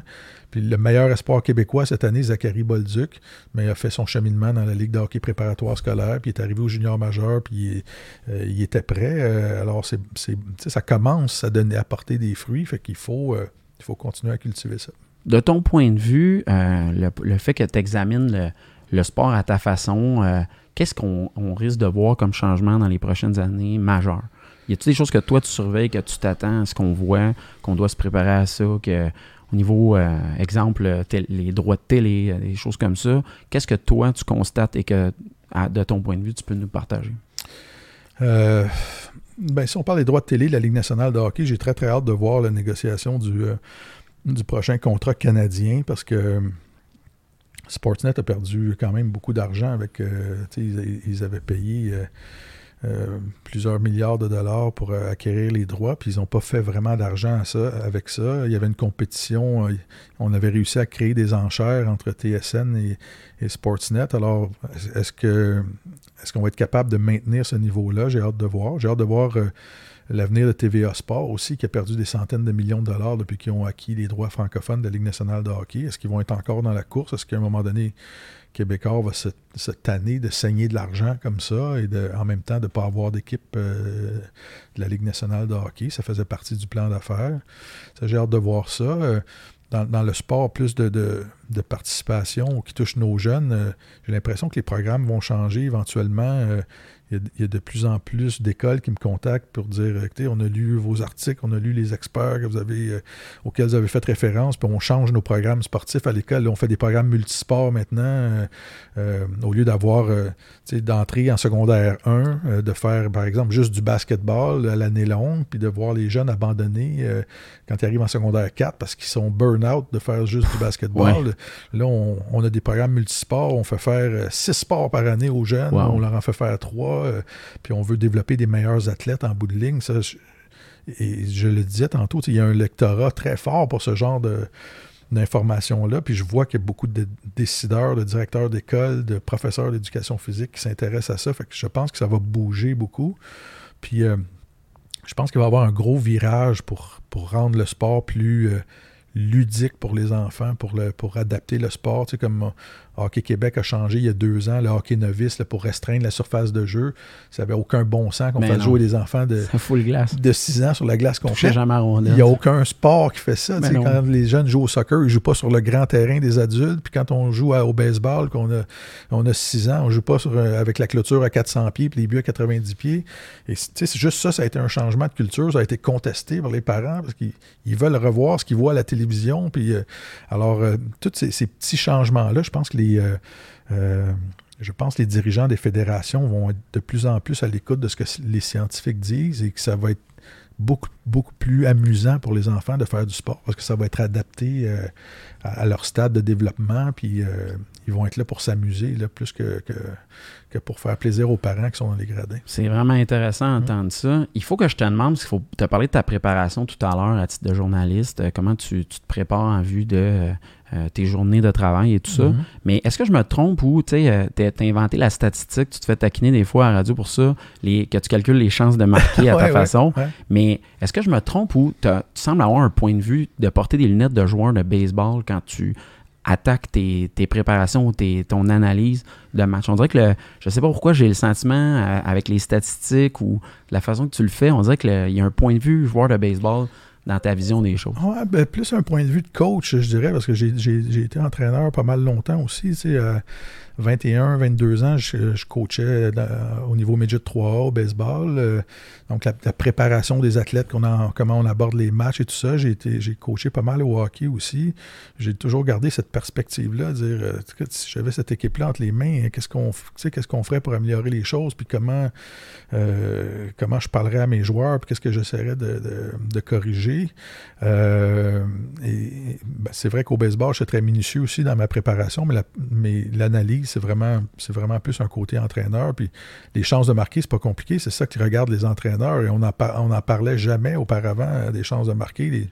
Les, gens disaient Ah, ben, il y a eu 36 tirs d'un côté, puis il y en a eu 24 euh, de l'autre. Donc, euh, il y a eu domination. Et, c'est ça. Alors que c'est pas, quand tu regardes le vrai film du match, l'équipe qui a eu juste 24 tirs peut avoir eu 16 chances de marquer de très grande qualité. Fait que je, je, fais ça à chaque match, puis c'est drôle parce que comme l'été dernier, j'étais sur la route entre Toronto et Montréal. je revenais des, séries éliminatoires de la Coupe Stanley, puis je parlais à Pascal Vincent, qui est entraîneur du Moose du Manitoba dans l'organisation des Jets. Puis euh, on, parlait de hockey, puis j'ai écoute, euh, Brandon Gallagher, c'est une machine à fabriquer des chances de marquer. chez les Canadiens, c'est le gars qui en a le plus. Puis là, il me disait explique-moi, c'est quoi une chance de marquer pour toi? Moi aussi, c'était ça ma question. Exactement. Et, là, là, on est entré dans une discussion parce que là, je me suis rendu compte que c'était même parmi les entraîneurs euh, professionnels, c'était un débat. Exact. que, euh, eux autres avaient. Puis là, lui, était très content de l'explication que je lui donnais parce qu'il me disait qu'il s'obstinait avec ses collègues sur, c'était quoi une vraie chance de marquer.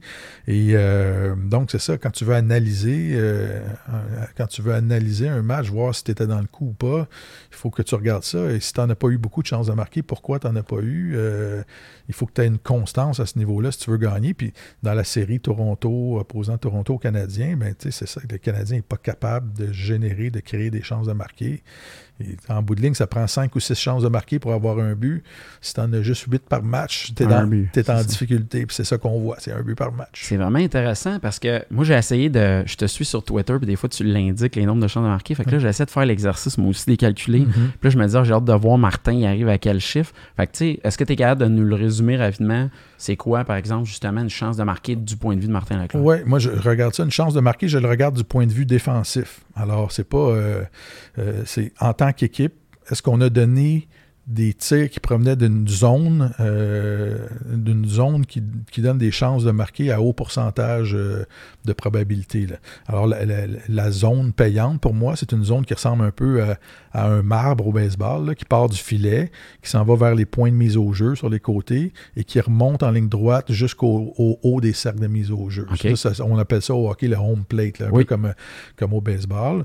Puis il y a certaines exceptions, des fois, en avantage numérique, quand la rondelle se promène rapidement une passe transversale et qu'un joueur prend un tir sur réception un peu à l'extérieur des points de mise au jeu, ça peut être une chance de marquer parce qu'on a réussi à prendre le gardien à contre-pied et tout ça. Mais de façon générale, c'est ça, je le regarde de façon défensive. Euh, alors, est-ce que, la, est que la défense a permis un nombre de tirs X de cette, euh, à partir de cette zone-là? Euh, et comme ça, ben, tu peux voir si ta, défense a fait le travail euh, ou pas. C'est vraiment. il y a des gens qui le regardent plus avec un œil offensif et ça, ça, change la façon de regarder le match, mais c'est vraiment à partir d'une perspective défensive que je, que je le regarde et que je compile ça. Et euh, cette année, est arrivé quelque chose d'extraordinaire parce que depuis plusieurs années, c'est Brandon Gallagher qui était la machine chez le Canadien qui créait des chances de marquer. Et là, est arrivé Tyler Toffoli qui a complètement relégué Gallagher au deuxième plan. Et là, on voit que Toffoli est invisible depuis le, début, depuis le début des séries et ça me fait dire qu'il est, est, certainement blessé parce qu'il est nettement là, Il, est à, il est à peu près à 15% des standards ou 20% des standards qu'il y avait en, en, saison. Fait que on voit qu'il y a de la difficulté à tirer la rondelle et tout ça. J'ai hâte de voir quand la saison va se terminer, quand on va faire le bilan, savoir s'il était blessé ou pas, mais c'est un des joueurs qui a disparu de, façon inexplicable, de façon... Euh, alors c'est ça, c'est juste, c'est juste l'exercice que je fais, puis de plus en plus, quand on entend parler les entraîneurs après les matchs, ils disent « Ah, on a eu, on n'a pas eu beaucoup de chances de marquer, ou on a donné beaucoup de chances de marquer. » C'est ça le vrai chiffre au hockey, c'est pas... C'est intéressant. Toi, euh, moi, euh, c'est ma question, euh, je vais la nommer parce qu'on m'a dit que c'est important. ma conjointe, elle m'a dit faut que tu poses la question suivante. Ça peut ressembler à quoi durant la saison de hockey une semaine type dans la vie d'un journaliste sportif? Parce que tu l'as mentionné tantôt, tu te lèves à 4 heures du matin. les matchs peuvent terminer à 10h30 tard le soir s'il y a du temps supplémentaire en plus. Ça peut ressembler à quoi une semaine type? Parce qu'il y a du sport pratiquement tous les jours, à tous les moments. Comment tu fais pour composer avec ça, ça peut ressembler à quoi? Sur, sur, euh, sur 14 jours, là, ça sur deux semaines, je travaille à peu près 13 jours. Euh, c'est très, très rare que j'ai une journée de congé. Euh, la semaine, je me lève à 4 heures pour préparer la radio. Donc, quand je termine mon segment à 7h30, ça fait déjà 3h30 que, que, je travaille dans la journée. J'ai mes chroniques à faire, j'ai de la télévision à faire à RDI. La fin de semaine, il faut que je me lève à 6 h pour préparer RDI, parce que j'ai RDI à 9h15 euh, le matin. Et le dimanche, euh, c'est depuis toujours, je ne sais pas, depuis 2005, depuis qu'on m'a permis de commencer à chroniquer. Ça a toujours été ma journée d'écriture le dimanche. Ça a toujours resté. Je, et je sais, je sais pas pourquoi. J'essaie de le déplacer des fois pour avoir une journée de congé en ben famille, mais je ne suis pas capable. Il faut que j'écrive le dimanche. Euh, alors, en bout de ligne, le Canadien joue le samedi soir aussi, donc tu te lèves à 6 heures le samedi, mais le soir, dans la journée, tu as le temps de faire des trucs, mais le soir, tu pars pour aller au hockey où il faut regarder le match. Euh, euh, fait que c'est ça, c'est pas mal toujours actif. je décroche habituellement autour du du 2 ou 3 juillet, après les joueurs autonomes, après l'ouverture du marché des joueurs autonomes. Puis je recommence à la fin du mois d'août avec la rentrée à la radio. Fait que j'ai comme un 7 semaines euh, où je décroche un peu, puis euh, je fais de la lecture. Euh, j'essaie de m'entraîner beaucoup parce que c'est impossible de passer à travers un calendrier comme ça sans être en forme. C'est fou, hein? Fait que je m'entraîne quasiment tous les jours, soit du cardio, je fais une vingtaine de kilomètres en vélo ou je fais un, petit peu de musculation, mais je me rends compte que c'est impossible de rester en santé si tu si tu t'entraînes pas, pas avec avoir un rythme de vie comme ça. Je dors, je me couche je sais pas, mettons à 23 heures, euh, c'est 5 heures de sommeil. Fait que toujours trouver un trou dans la journée aussi pour faire une petite sieste, pour être capable de passer à travers ta journée. Euh, c'est un rythme assez. C'est ça que j'allais dire, c'est réaliste. Il faut s'en rendre compte que, mm. tu sais, des fois, je me disais, est-ce qu'ils réussissent à écouter tous les matchs? Tu sais, comment ils font? Surtout, tu sais, dernièrement, exemple, euh, euh, à tellement OK, vous êtes amené à vous prononcer ces autres séries, mais je me mhm. disais, ça reste quand même qu'il faut qu'ils écoutent les autres matchs. Puis là, des fois, il y a d'autres domaines que sur lesquels tu te prononces. Tu sais, tu trouves le temps de suivre les joueurs euh, juniors, euh, tu sais, dans le modèle développement, tout ça. moi, je n'arrive pas à savoir, ça m'impressionne, mhm. tu sais, de dire, faut pas sous-estimer le temps de travail et l'intensité que ça demande. Ouais, écoute, faut que tu le fasses. Comme, comme columniste, je pense que je suis le seul à Montréal qui, qui, va à tous les matchs euh, du Canadien. C'est important pour moi d'être là. Si tu veux commenter et d'aller dans le vestiaire après les matchs pour, euh, pour prendre le feeling, puis euh, tout ça, je pose pas souvent des, questions dans les conférences de presse parce que j'ai pas à écrire sur le match en tant que tel. Puis j'aime pas ça donner mes questions. j'aime, maintenant, les, les, conférences de presse, les points de presse sont, sont télédiffusés son radio diffusé, tout ça. Et j'ai l'impression des fois, tu poses, si tu poses une question sur une histoire un peu plus approfondie, ben, tu donnes du matériel aux, autres. Et, euh, j'aime mieux j'aime mieux passer par d'autres voies pour, euh, pour, euh, pour, poser mes questions. Alors, c'est ça, en gros, c'est exigeant si tu veux le faire comme il faut. quand le Canadien ne joue pas, le tu peux prendre, tu peux faire le choix de dire je vais regarder un téléroman avec ma femme ou on va s'installer sur le bord de la piscine ou au coin du feu. mais si, tu veux être dans le game, il faut que tu le fasses à fond. Puis ça a beaucoup changé par rapport le métier par, rapport à quand j'ai commencé. Euh, auparavant, il y avait beaucoup de journalistes qui étaient polyvalents, qui mm-hmm. faisaient un peu de la surface euh, sur plusieurs sujets. Mais là, avec euh, avec les sites Internet spécialisés, avec ça, c'est rendu extrêmement spécialisé. C'est rapide. Si tu aimes la Formule 1, tu peux aller sur le site d'Autosport puis tu vas lire ce que les gars de font. Si tu aimes le football américain, tu as accès à des, sources extrêmement pointues. Fait que si tu veux être pertinent dans ce que tu fais, euh, il faut que, tu, faut que tu sois présent puis il faut que tu fouilles tes affaires, il faut que tu fasses tes devoirs. Euh, tu n'as pas le choix. Et, je me rends compte que c'est jamais perdu. si tu regardes un match de hockey entre Floride et Tampa Bay ou entre Caroline et euh, puis Nashville, euh, ben, ce que tu vois, tu vas peut-être pas t'en servir le lendemain matin, mais il arrive, tu retiens toujours quelque chose de, mhm. ça et ça s'accumule et tu peux l'utiliser éventuellement. Tu sais, moi, quand on me demande c'est qui mon modèle ou ma source d'inspiration, moi, je vais répondre, euh, tu sais, Martin Leclerc et Tom Brady. mais moi, je serais curieux de savoir, toi, c'est qui tes modèles puis ton inspiration? Il y a, est-ce qu'il y a des gens qui écrivent, par exemple, tu dis Ah, j'adore lire ça, ou euh, des, personnes que tu dis Ça, c'est une source d'inspiration pour toi? Euh, écoute, très jeune, quand, j'étais jeune journaliste, euh, il y avait un journaliste montréalais qui s'appelle Michael Farber, qui travaillait à la Gazette, qui a quitté la Gazette pour aller travailler à Sports Illustrated. Et ça, pour moi, c'était comme Wow, ce gars-là, il vient de monter l'Everest. Il est parti de Montréal, il est, allé travailler pour Sports Illustrated. Il, est encore dans, le journalisme, Michael Farber, puis je, le côtoie aujourd'hui, puis on se salue.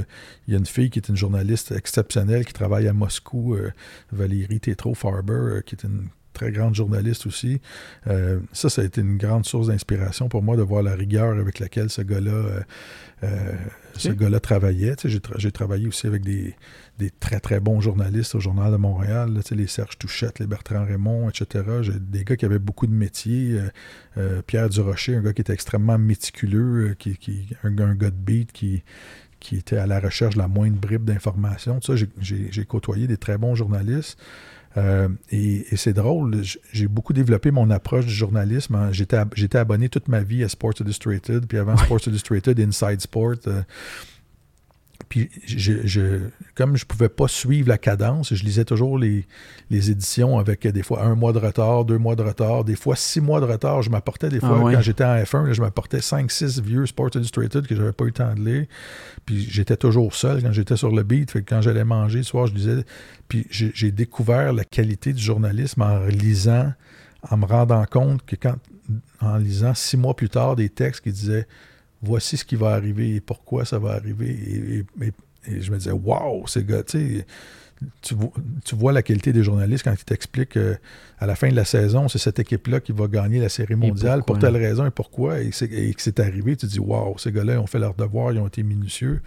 Euh, et des fois, parce que c'est pas arrivé pour des choses inattendues, mais le- et, et j'ai toujours gardé cette perspective-là, dire, moi, quand je vais écrire quelque chose, je veux que les gens qui vont le lire vont dire. Euh, il, a, il a- il a écrit ça et deux ans plus tard, ça a fini, ça a fini par se produire. Fait que c'est une, perspective que j'ai gardée du métier. J'adore ça. Là, euh, j'ai entendu dire que euh, il me reste pas grand-chose à vous dire. Je, je perdrai pas. Sais, euh, on a notre temps qui nous travaille. Monsieur Lupien, vous allez, votre prochain travail, c'est sur, vous allez écrire un livre sur lui. Oui. Euh, est-ce qu'on, est-ce que c'est indiscret de vous demander où vous en êtes, euh, combien de temps vous prévoyez pour ce genre de travail-là, et surtout, moi, je suis curieux de savoir qu'est-ce qui fait que vous choisissez, comment vous choisissez votre prochain sujet et pourquoi? Euh, un peu les circonstances qui ont choisi, c'est- qui ont, qui ont- qui ont fait en sorte que j'ai décidé de faire sa biographie euh, à Gilles. Il y a quelques semaines, on a appris qu'il y avait un cancer qui était à ses dernières semaines de vie. puis moi, j'ai toujours trouvé que c'était un personnage fascinant. J'avais des bonnes relations avec lui. On se parlait, je sais pas, peut-être six fois par année, euh, ce qui est un contact assez régulier pour un journaliste. là. Mhm. Euh, depuis des années, puis il y avait un, grand respect pour sa démarche. euh, et, et je, trouvais son, je trouverais son histoire fascinante parce que, bon, c'est un petit gars de Brownsburg qui a réussi à, à la force de ses points à gagner deux Coupes Stanley dans la Ligue nationale et qui est devenu agent après ça euh, et qui a, qui a représenté euh, probablement l'é- l'écurie la plus impressionnante de, gardi- gardiens de but. Exact. Et qui a été innovateur. euh, et parmi tous les gars qui ont joué dans la dynastie des années 70 chez le Canadien, euh, lui, il, il a joué junior à une époque où les études n'étaient pas valorisées.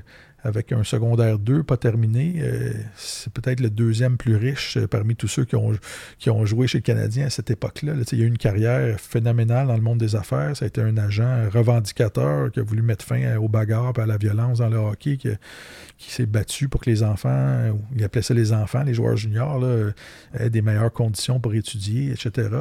Alors, euh, je trouvais que c'est une histoire qui, qui, qui, sur une longue période, qui nous mène euh, du vestiaire du Canadien dans les années 70 jusque dans les bureaux des directeurs généraux dans les années 2000, euh, quand tu négocies des contrats, puis que tu te chicanes, puis que tu te tires les cheveux. euh, euh, et et c'est un personnage d'une grande honnêteté, d'une grande franchise. Puis quand on a, quand, quand on a appris qu'il était malade, euh, euh, on a eu une discussion très émotive au téléphone. Puis je disais, Gilles, tu sais, ce serait le fun de garder- laisser une trace de ce que tu as fait, des combats Le devoir de menés. mémoire. C'est ça. Euh, et il voulait pas le faire.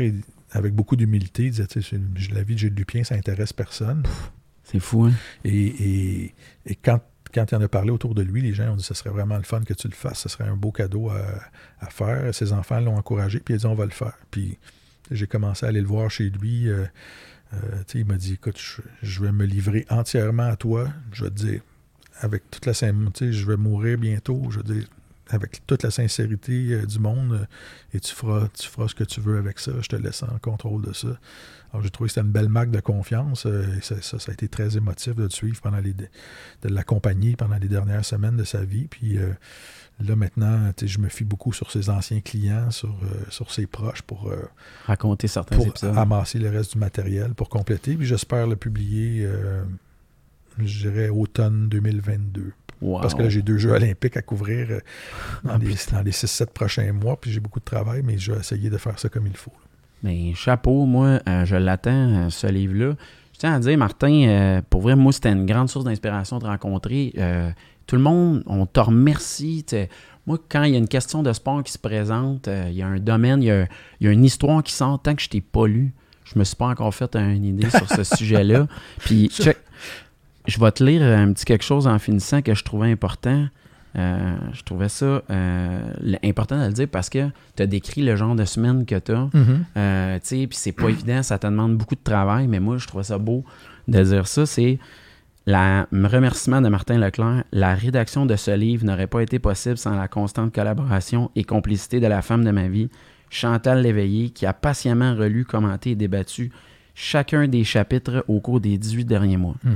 J'embrasse aussi très fort nos quatre beaux enfants, Kimili, Erika, Adam et Simon, qui n'ont malheureusement pas cessé de grandir pendant que j'étais habité par Game Over et que j'avais le nez euh, rivé à l'ordinateur pour de vrai, moi, de, que tu aies réussi ta vie de famille, que tu sois encore au top dans le domaine. Je sais que tu as mal à l'épaule ces temps-ci, mais honnêtement, tu es à ton top dans ton domaine. Mhm. Pour les sportcasters, tu incarnes totalement à 100% pour nous autres ce qu'on essaie de faire. Puis c'est du grand journaliste, ton travail. Et je suis content de dire qu'ils vont avoir d'autres livres avec toi.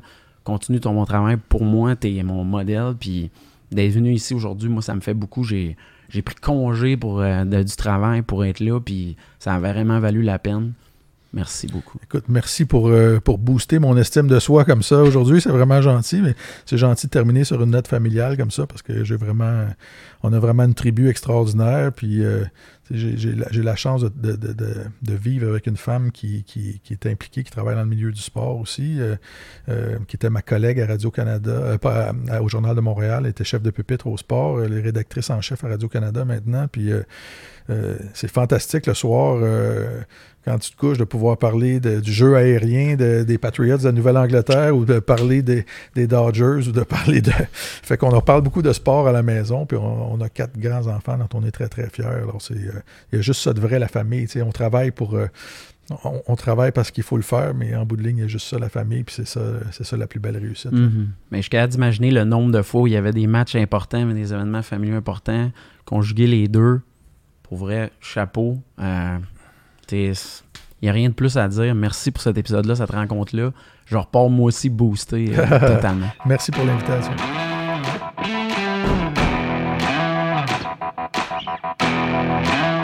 Merci d'avoir été avec nous. On vous invite à suivre les Sportcasters sur Facebook et Instagram. Pour écouter les épisodes en format vidéo, vous avez simplement à rejoindre la chaîne YouTube. Et pour le format audio, rejoindre les plateformes de podcasts traditionnels, nos amis Google Podcasts, Spotify et Apple Podcasts. On se voit pour un autre épisode des Sportifs de Salon. Uh.